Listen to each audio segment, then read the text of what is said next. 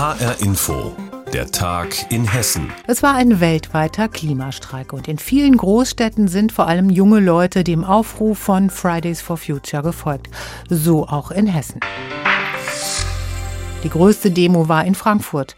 Am Ende sprach die Polizei von bis zu 6000 Teilnehmern. Die Veranstalter, ein breites Bündnis aus gesellschaftlichen Gruppierungen, zählten sogar 19.000. Wie viele es nun genau waren, bleibt also unklar, ist auch erstmal nicht so wichtig angesichts des großen Anliegens, das die Menschen auf die Straßen getrieben hatte. Hanna Immich war in Frankfurt dabei. Zwischen den Tausenden von Demonstranten an der Alten Oper in Frankfurt steht auch die 19-jährige Luzi aus Kronberg. Sie ist heute vor allem aus einem Grund hier. Meine Motivation ist, dass anscheinend die Erwachsenen, die was machen sollen, nichts machen oder nichts richtig und wir daher hierher kommen müssen und uns irgendwie unsere Meinung äußern müssen, um zu zeigen, so geht es nicht weiter. Weil es die Zukunft ist, weil wir ja auf einem Planeten leben wollen, wo noch irgendwas da ist, wo wir noch Ressourcen haben. Von der alten Oper aus ziehen laut Polizei rund 6000 Demonstrantinnen und Demonstranten friedlich in Richtung Römerberg, bei sonnigem Herbstwetter mit Musik und Sprechchören. Mit dabei sind nicht nur Schülerinnen und Schüler, sondern auch Familien mit kleinen Kindern und ältere Menschen, unter ihnen auch Jörn Burger aus Mörfelden-Walldorf. Weil ich es für meine Pflicht betrachte, Flagge zu zeigen.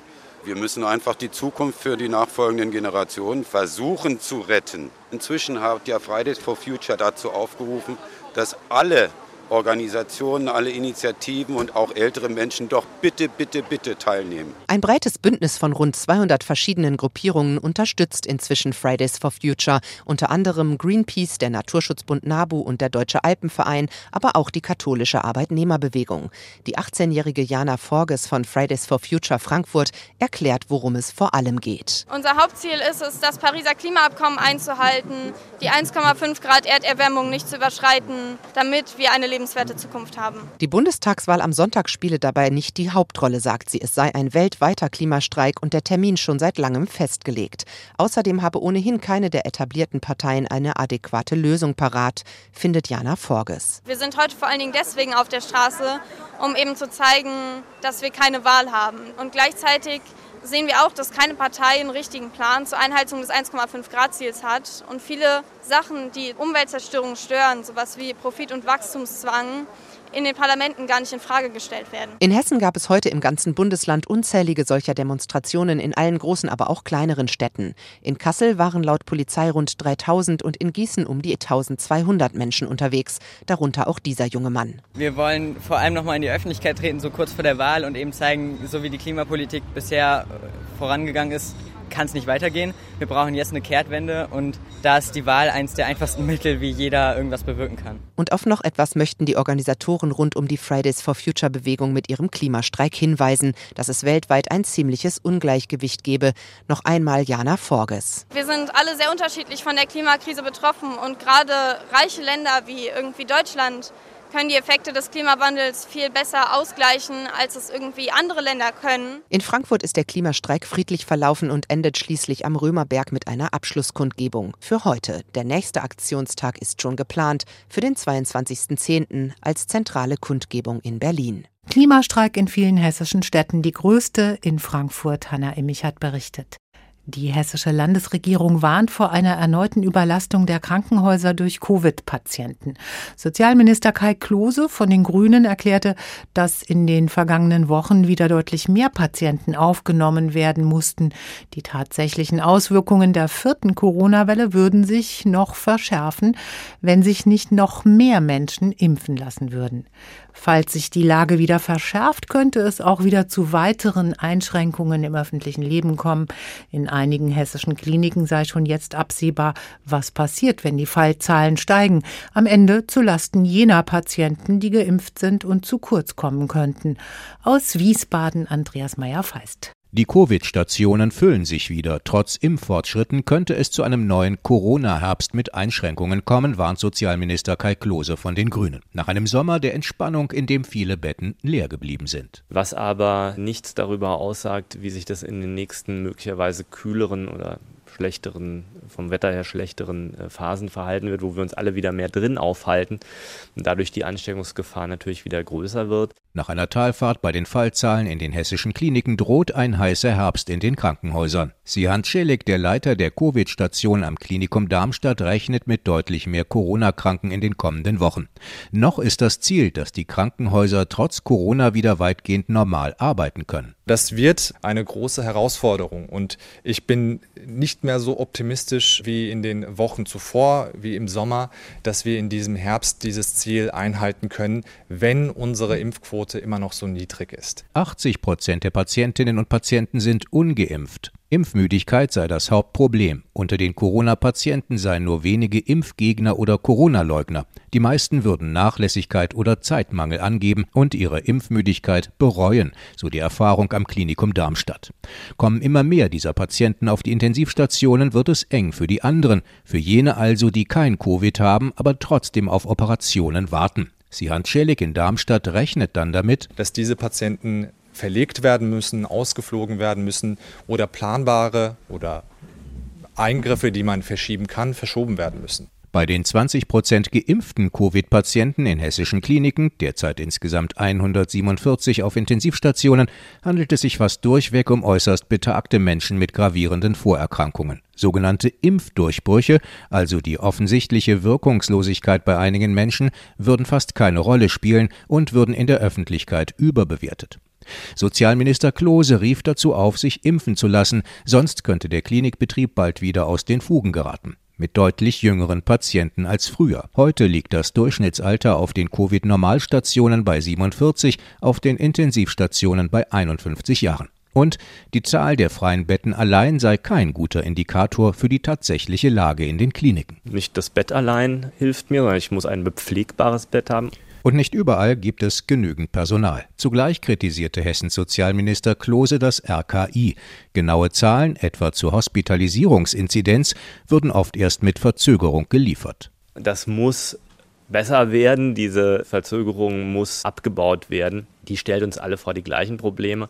Trotzdem ist das im Moment der Wert, der sozusagen auch die Länder untereinander ein Stück weit vergleichbar macht, weil alle den gleichen Wert ansetzen.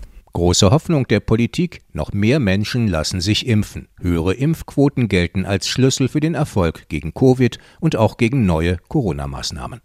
Hessens Gesundheitsminister Klose hofft, dass sich noch mehr Menschen impfen lassen, um die Gefahr einer Überlastung der Intensivstationen durch Covid-Patienten einzudämmen.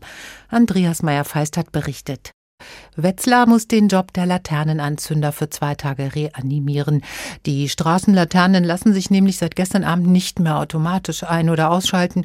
Deshalb muss ein Dreimann-Team am Wochenende nun morgens und abends jeweils drei Stunden lang durch die Stadt gondeln und die Straßenzüge wieder per Hand erhellen. Am Montag soll dann alles wieder automatisch laufen. Reporterin Eva Maria Rüssler. Was ist denn da kaputt bei der Straßenlaternenautomatik in Wetzlar? Das ist ein etwa Mülltonnen großes Steuerungsteil und das hat quasi vorzeitig den Geist aufgegeben. Das gute Stück hat auch schon 15 Jahre auf dem Buckel und kostet immerhin 35.000 Euro. Und deshalb liegt das jetzt nicht in einem Vorratskeller einfach so herum wie bei uns vielleicht Ersatzglühbirnen. Ersatz soll ja aber nun am Montag kommen und das Kuriose an der Geschichte, das Steuerungsteil hätte nur noch zwei bis drei Wochen durchhalten müssen dann wird die etwas veraltete Technik eh durch eine neue ersetzt. Und deshalb wird das Ersatzteil ab Montag auch nur für diesen kurzen Zeitraum gemietet. Jetzt laufen aber bis dahin drei Männer, also morgens und abends jeweils drei Stunden durch ganz Wetzlar und schalten die Laternen mit Handschaltern ein.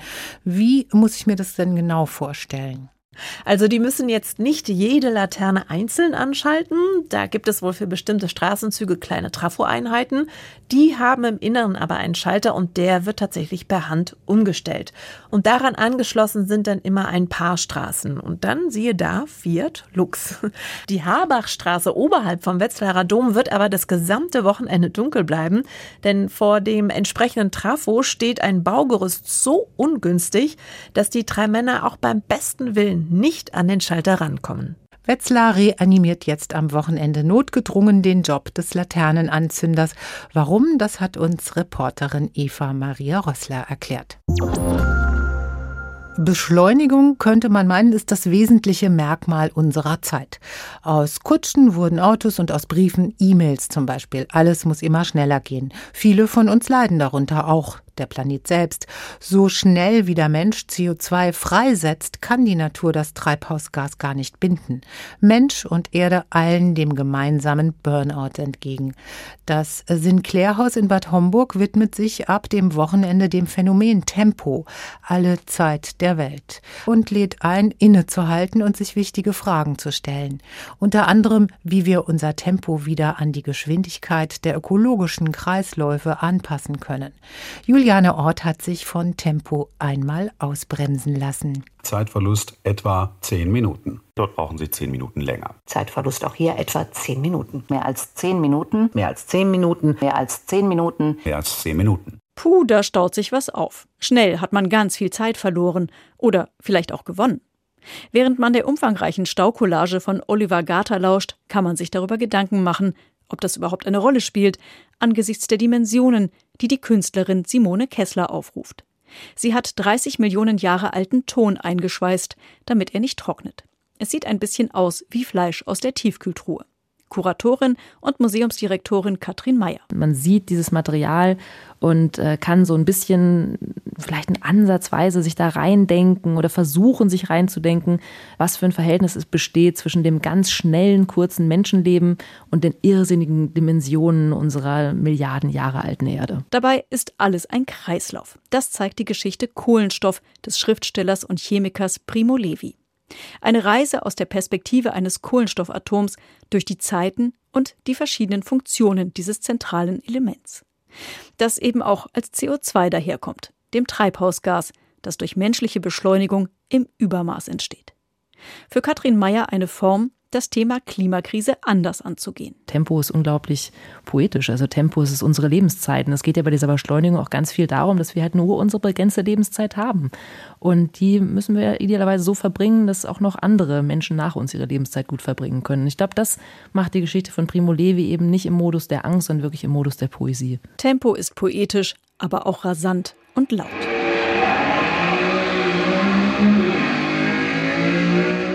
Video von Claude Lelouch, der durch die Frontscheibe seines Wagens eine waghalsige Rallye quer durch Paris filmt.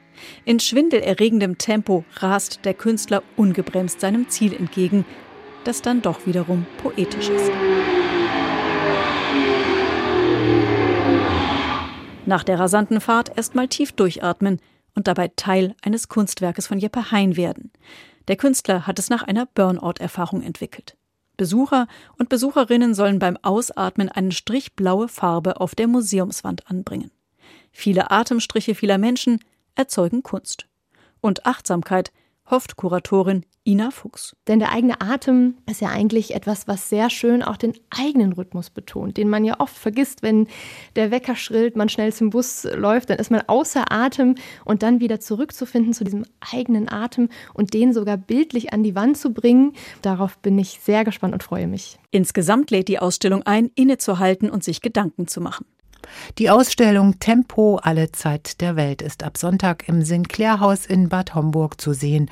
Und das war der Tag in Hessen mit Gabi Beck. Den finden Sie täglich auch als Podcast auf hrinforadio.de.